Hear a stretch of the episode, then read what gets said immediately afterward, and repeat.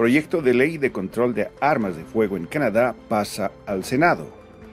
Diputados canadienses aprueban un proyecto de ley sobre las lenguas oficiales. Los países del G7 adoptan una nueva ronda de sanciones contra Rusia. El jefe de la ONU lamenta la reticencia internacional a intervenir en Haití. Calentamiento global, los diputados canadienses buscan responsabilizar a los bancos del país.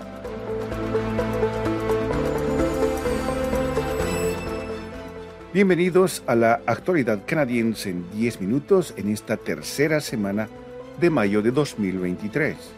En nombre de Radio Canadá Internacional va un cordial saludo. Desde Montreal, Rufo Valencia les da la bienvenida.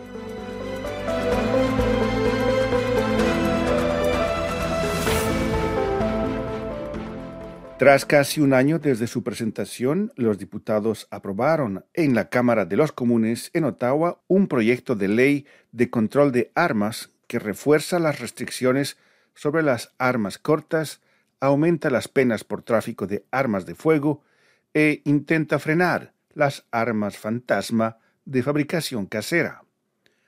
La legislación que ahora se dirige al Senado también incluye una prohibición de las armas de fuego de asalto que entrará en vigor una vez que el proyecto de ley sea aprobado.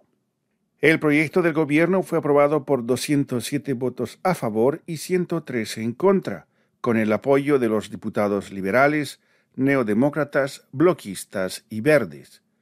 Los conservadores, por su parte, votaron en contra de la ley, aduciendo que penaliza a los propietarios de armas de fuego respetuosos con la ley, en lugar de centrarse en la violencia delictiva cometida con armas de fuego.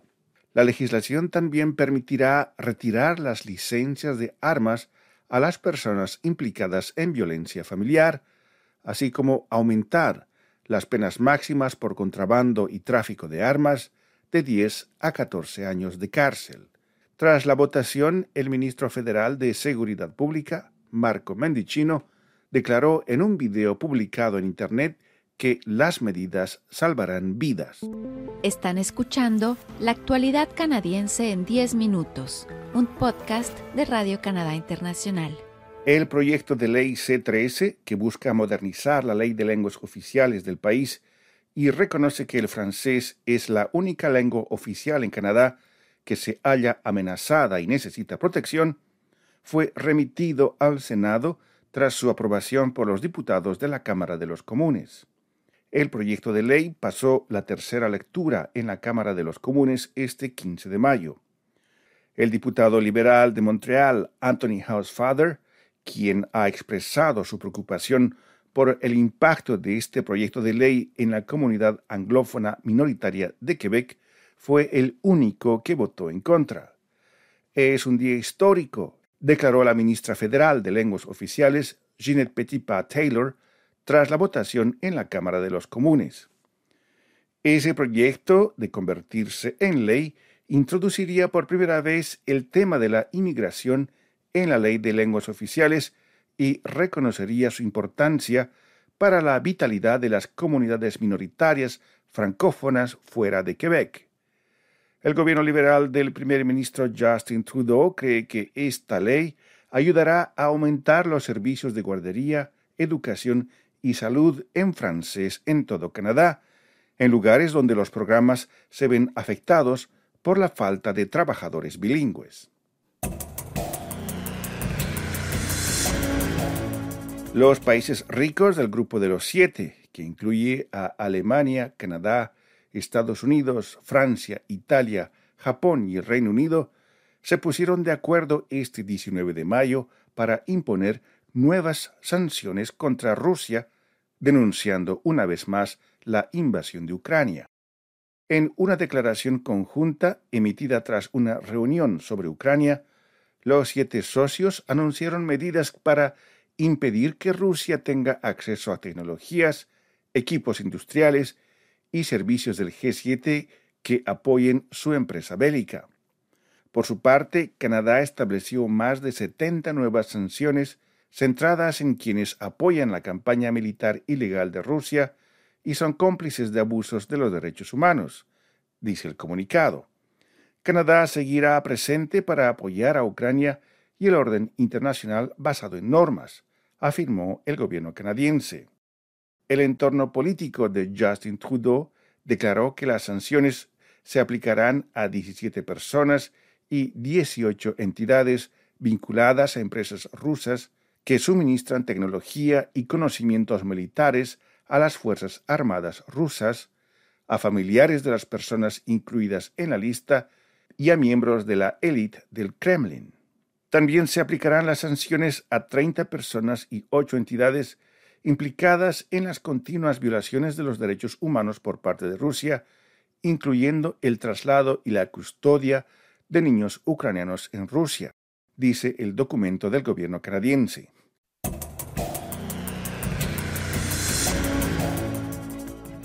El secretario general de la ONU, Antonio Guterres, quien aboga desde hace meses por el envío de una fuerza internacional a Haití, deploró este 15 de mayo la reticencia de los países occidentales a liderar una intervención que pueda restaurar la seguridad en ese país caribeño asolado por la violencia causada por las bandas criminales. En efecto, hay reticencias por parte de los países que tienen una mayor capacidad para llevar a cabo este tipo de intervención, porque se trata sobre todo de una operación policial, dijo Guterres en una rueda de prensa en Kingston junto al primer ministro jamaicano Andrew Holness. El jefe de la ONU fue interrogado por la prensa local sobre la supuesta falta de esfuerzos significativos por parte de países como Estados Unidos, Canadá y Francia para colaborar con los 15 países del CARICOM, la Comunidad del Caribe, de la cual hace parte Jamaica, país que está a favor de una intervención en la vecina Haití.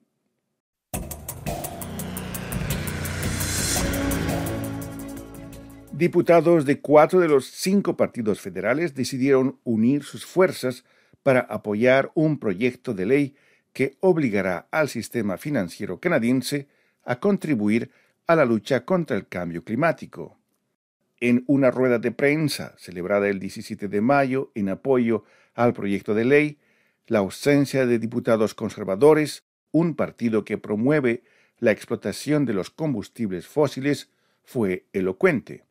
Cinco bancos canadienses figuraban entre los 15 principales financiadores de los combustibles fósiles en el mundo en 2022.